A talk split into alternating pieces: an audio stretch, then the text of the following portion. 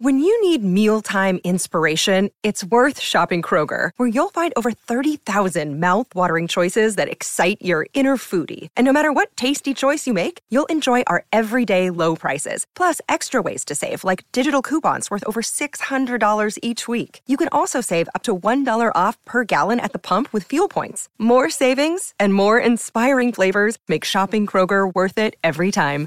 Kroger, fresh for everyone. Fuel restrictions apply. Cuando el TDAH se mete con nosotros, tenemos que hacer algo. De lo contrario, no va a dejar espacio sin complicar. Si te dijeron o crees que tu problema es convivir con el TDAH, sumate a nuestros podcasts. Si bien no hay recetas milagrosas, sí podemos hablar de una vida mejor. Bienvenidos a un episodio más de Espacio TDAH. Hola Ma, ¿cómo estás? Muy bien, Lu, acá.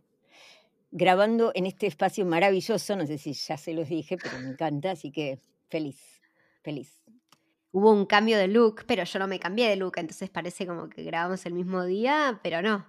Estamos grabando a continuación, pero a mí me pareció esto muy copado. Entonces me siento como, viste, como jugando, jugando acá, en el medio del sótano. Bien, bien. Aparte hace mucho calor, estoy em, mucho más cómoda. Está muy bien. La comodidad es sumamente importante. Si este espacio no es nuestro, ¿de quién es? Em, bueno, de todos ustedes también, obvio. Em, el otro día estaba pensando en que yo escuché un podcast en el que cuentan un poco antes de arrancar como un poco de su semana, ¿no? Y yo decía, ah, nunca hacemos eso y capaz estaría bueno. Y, bueno, y contarte un poco, esta semana con Ian tuvimos una reunión de finanzas. Uh. Y fue tremendo porque a mí Ian siempre me dijo como, es re difícil hablar con vos sobre estos temas. Y mm, yo te puedo hablar de un montón de temas, te puedo hablar de las profundidades de mi ser y de las emociones y de todas esas cosas, pero cuando se trata sobre cosas como finanzas, em, mm, me, hago una bolita chiquita, me quiero esconder y, ser una niña otra vez y que alguien más me, me saque las responsabilidades, porque los números me asustan y segundo, me asusta que yo sé, o sea, que yo no sé el caos que genero, porque claro, muchos de nosotros somos, eh, somos personas que generalmente no miran tanto la cuenta y hacen más que pensar en lo que hacen. Es como que, ah, bueno, voy a comprar esto, ah, bueno, listo, esto otro, no tengo un plan. Entonces, bueno, quiero hablar de, eso, ¿no? De esa sensación de, la ¿eh? incomodidad. De hacerte una bolita. Sí, cuando toca. Me parece muy, pero muy bueno porque creo que es uno de los ítems que empezamos a ver en la vida como factores de la vida adulta, ¿no? O sea, el día que te independizás, y fíjate vos qué paradoja, ¿no? Porque justamente vos te haces una bolita cuando decidiste muy chiquita empezar a generar tu propio dinero. Es decir, acá no hablamos de que la persona no sepa generarlo, ¿eh? porque esto no quiere decir, ¿eh? el problema es cómo lo administramos. Si podemos separar dinero del que generamos pensando en el futuro, si podemos pensar antes de accionar y esperar a esa compra o esa inversión, lo que sea. Entonces, creo que está, es muy importante porque muchas veces, y hablo yo, eh, no me puedo separar de ser psiquiatra, pero las personas muchas veces se confunden, sobre todo los psiquiatras, cuando escuchan a alguien con un manejo del dinero como en el TDAH y piensan que tiene trastorno bipolar. Y yo digo, es muy diferente el manejo de la persona con trastorno bipolar, y de paso lo podemos aclarar, por la emoción, ¿cierto? La persona con trastorno bipolar tiene grandiosidad, ¿sí? Se va a comprar un velero cuando en realidad se fue a trabajar. Claro, un Lamborghini. Sí. O va a regalar algo enorme a alguien, ¿no? Entonces, la prodigalidad, esos gastos, son de esa manera. Nosotras las personas con TDAH, por lo general, somos de chiquitaje. ¿Yo? ¿No? Boludeces. Boludeces. que suman, entonces viene Amazon y decís, ¿cómo hice para gastar mil dólares en boludeces? ¿No? Y te querés matar porque después decís, ¿cómo yo no me puedo cambiarnos el teléfono que sale mil? Y gasté en mil cosas de un dólar más o menos. Es así, ¿no? Eh, sin embargo, lo que sabemos es que la persona con trastorno bipolar muchas veces es muy buena generadora de dinero en grandes cantidades, porque pueden ser empresarios, pueden ser personas que hacen negocios y finanzas y qué sé yo, y por ahí tienen un bajón una caída. Y el impacto, esa bolita que vos decís, de, las personas como nosotros, que no tomamos esa conciencia cotidiana, puede ser un bajón, porque no había intención. En ningún momento quisiste claro. tu sueldo ¿no? Claro, pero justo en esa reunión, en ese momento en el que digo, bueno, a ver, mi balance de mi cuenta y todo, dónde salió, dónde entró, dónde se fue, qué hice, digo, es literalmente una luz, tipo interrogatorio en mi cara, diciendo, sos una boluda, otra vez hiciste lo mismo, no podés ser adulta, no sos, no tenés lo suficiente para ser adulta, ¿cómo, cómo podés mantenerte así? Bueno, por eso yo siempre digo que em, yo delegué en algún momento, dos, dos veces en mi vida, eh, delegué mis finanzas sin mirar nada. Fue muy mal las dos veces. Pero yo decía, es tan lindo no tener que hacer cuentas, es tan bueno, ¿no? Em, me parece que esas cuestiones, y yo digo, pucha, tenemos que empezar a pensar cómo eh, también disfrutar del no gastar. Esto no quiere decir ser avaro, ¿eh? Disfrutar del no gastar cuando no es necesario.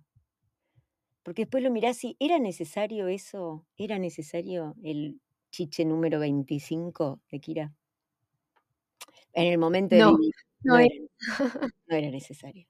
Eh, entonces, me parece, y por ahí tenemos muchos momentos así como de, de apasionados y hacemos un súper regalo, que es emocionante hacer un regalo re Somos lindo. re de dar regalos, de tipo, uy, vi esto y pensé en vos porque era perfecto y dije, ¡guau! Lo tengo que comprar, obvio. Obvio. aparte también estoy tratando de compensar que no soy la mejor amiga y me olvidé tu cumpleaños, pero te encontré este regalo tremendo que se me re fue de presupuesto, pero te lo tenía que comprar, Claro, entonces vos ¿no? decís, cuando te topás con la emoción de la cuenta, la tarjeta, a ver, yo diría, tendríamos que tener las tarjetas de crédito fuera de todo rango. Lo que pasa es que hoy en día ya eso no es posible.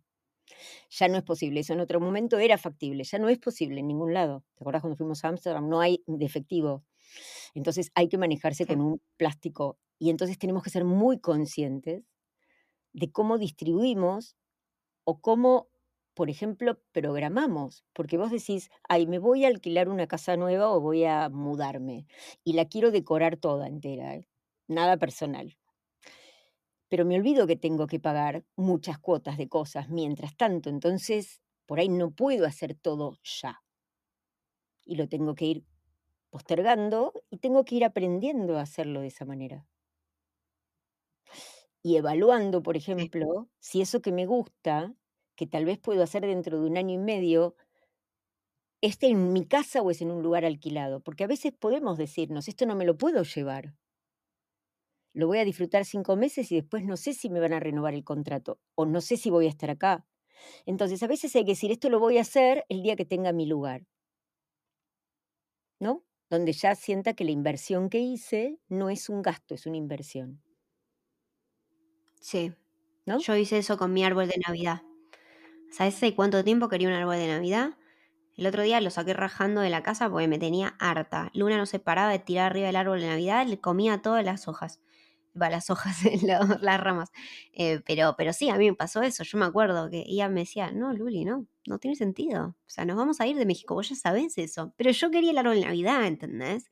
Pero fue la mejor decisión. Y lo mismo con 90 cosas. Pero bueno, el árbol de Navidad es reciente, te lo puedo contar más cerca. Lo que pasa es que es eso, ¿no? O sea, yo, a mí me pasa todo el tiempo. Si fuera por mí, a ver, yo miro y estoy sentada en el living y digo, ay, qué ganas de pintarlo. Ya me fui a la, a la pinturería a averiguar cuánto salía la pintura, ¿eh? Ya fui. Dije, wow, es un montón. No, no es el momento. Y vuelvo y digo, ah, pero con, qué ganas que tengo, ¿no? Pero no es tanto porque lo puedo pintar yo. Es decir, cómo nos convencemos en el momento que queremos algo de todas las ventajas que eso tiene. Entonces yo digo, la emocionalidad eh, también nos vende esos planes. Pero hay que pensar en el día después. Sí. ¿Cómo va a ser cuando yo termine y diga, bueno, gasté tanta plata? ¿Y si esa plata la gasto en un fin de semana y voy a descansar en vez de pintar? Es tan Total, necesario es que, pintar. es que eso es. Eso que vos dijiste, bueno, está bien, pero lo puedo hacer si lo hago yo. Y es como, pará, pará, pero vos podés hacerlo. Sí, Porque no te estoy preguntando ahora en el momento de, sí, obvio, no sé qué. Eh, te pregunto en el momento de, imagínate el día después, te duele todo tu cuerpo, estás cansada, el fin de semana no lo usaste para descansar, lo usaste para pintar y después tenés que trabajar toda una semana entera. Digo, a esa hay que preguntarle. ujú.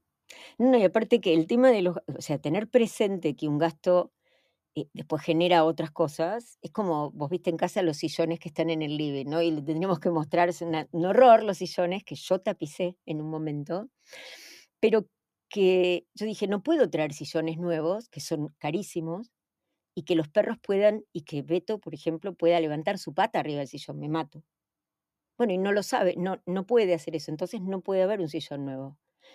Y cada vez que me enfrento a eso, le digo, bueno, primero hay que ver cómo hacemos para que Beto cambie esa conducta, que sí supongo que se puede cambiar, que habrá que buscar a alguien, y recién después habrá que pensar, ¿ahora estamos listos para esto? Pero si no, yo ya hubiera 20 veces hecho lo de ir y buscarme algo lindo, ¿no? O sea, las consecuencias de cómo algo que gastamos después nos generan malestar, las podemos evitar. Y es terrible porque para mí los gastos son re emocionales. Por lo menos en mi vida y creo que en el TDAH también es como que eh, o es un impulso y no lo pienso, pero estoy como buscando dopamina y digo, uy, qué divertido esto, o es una equivocación y, y, y nada, después me recontraangustio porque no debería haberlo hecho y fue, fue un error por, por no haber mirado bien el detalle y me equivoqué y perdí un montón de plata. Em, es como que siempre hay un montón de emociones asociadas. Y, podríamos incluir, porque si no nos vamos a quedar afuera con algunas personas que tienen TDAH y son estrictamente, yo no pondría tacaños, pero que no gastan un centavo, ¿sí? Ni un centavo. Obvio.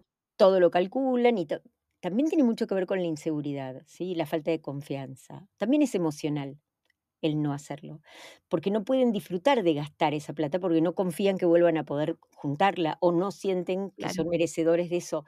Es muy importante entender que la otra versión también es emocional. ¿eh?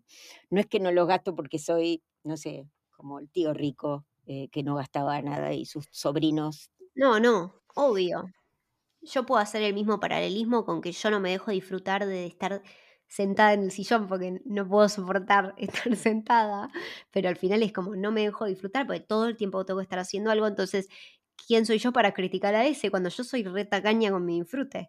O sea, creo que es una idea similar en, en cuanto a una inseguridad para mí de no ser productiva todo el tiempo y para el otro de no poder generar o, o no, de, no merecer gastar. Lo que pasa es que tomamos decisiones, las personas con TDAH, que no son decisiones. Las decisiones se toman con tiempo, con conciencia, cotejando. Y las personas que no, cuando no tenemos un tratamiento, y yo pensaba en estos días, ¿no? Porque la otra vez decía Andrés, ustedes, la verdad, dos, nunca me enseñaron a manejar esto. Ni tu padre ni yo hemos hecho cálculos, ¿no? Y después miraba a mi papá y yo digo, mi papá tampoco, ¿no? Y mi papá tampoco. Claro. Em, es decir, en esta cultura no hubo derroche jamás, siempre hubo una mirada, pero había una cuestión de, uy, qué bueno, vamos, ¿sí? con una persona que trabaja un montón y que tiene un muy buen ingreso, pero yo siempre decía, nunca me olvido de que mi papá hizo el primer programa de cálculo estructural de la Argentina hace muchos años, cuando no había computadoras, él estaba haciendo empezando en el INTI a hacer cosas de cálculo estructural, que fue increíble porque él tenía 40 obras simultáneas cuando antes había que hacer una obra por mes de cálculo. El cálculo se hacía a mano. Y se le acercaban un montón de amigos, ingenieros, que se querían asociar. Y él decía, yo no entiendo, toda esta gente que quiere, y yo, la verdad, hago esto para estar en la quinta, para estar cortando el pasto, para hacer mis tareas, porque esto me ahorra tiempo.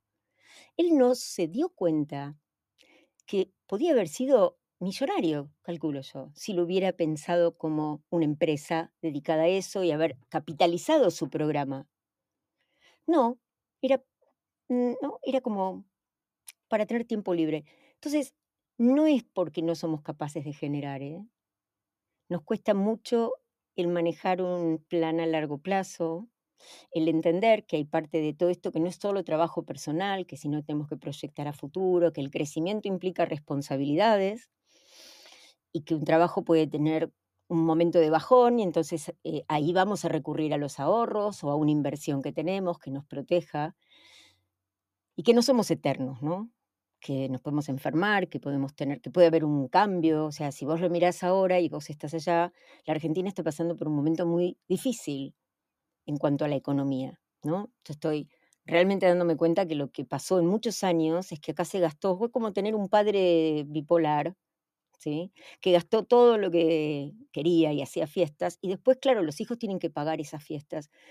Y es muy difícil la situación, pero ¿qué pasa cuando la persona hoy no tiene un ahorro y no tiene una forma de lidiar con estos cambios, ¿no?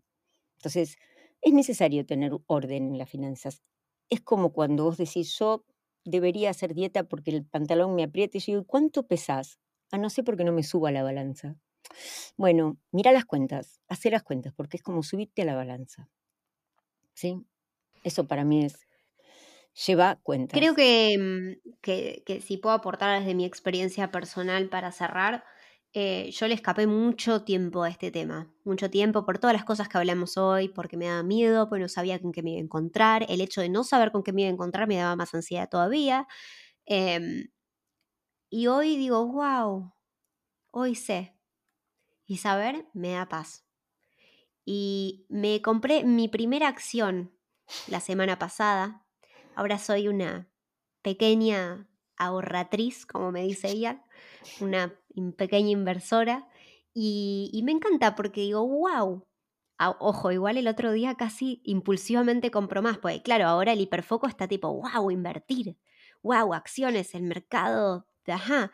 Y entonces, claro, dije, pará, ojo, porque acá también, igual, ojo, no me molestaría, tanto ahí como en otro lado. Digamos, hablando de nivel de daño, podría creo que hacer más daño en otro ámbito en este estamos más seguros. Pero acá está la situación, Luz. Hay una parte la que vas a invertir que no es la que va a pagar tu alquiler. Es decir, cuando alguien invierte de a poquito, lo que invierte o lo que ahorra es esa parte que está como dispuesto a perder, si es más una inversión, ¿no? Pero también es un tema de la persona que decide ponerlo en el banco con la inflación que en Argentina desapareció. Pero yo digo, no estás, no estás usando el dinero de tu alquiler que si no lo tenés, o sea, ese es el tema. Vos tenés que empezar de a poco. Totalmente. ¿sí? Yo puedo ahorrar en aceite de oliva en este momento, por ejemplo. Hay gente que compra bitcoins o compra aceite de oliva. Entonces, la idea es, eh, ¿me sirve a mí tener un respaldo? ¿O me sirve decir, pero yo quiero disfrutar, yo me quiero cambiar el auto? A mí me encantaría cambiar el auto. Pero hoy acá en Argentina es una locura eso, para mí. ¿sí? Y aparte es un capital que va a quedar ahí, en el acto que sale a la calle se desprecia su valor y yo digo, pará, pará, tengo tantas cosas que eso. Pero ese freno tiene que ver con el pensar en las consecuencias y es necesario.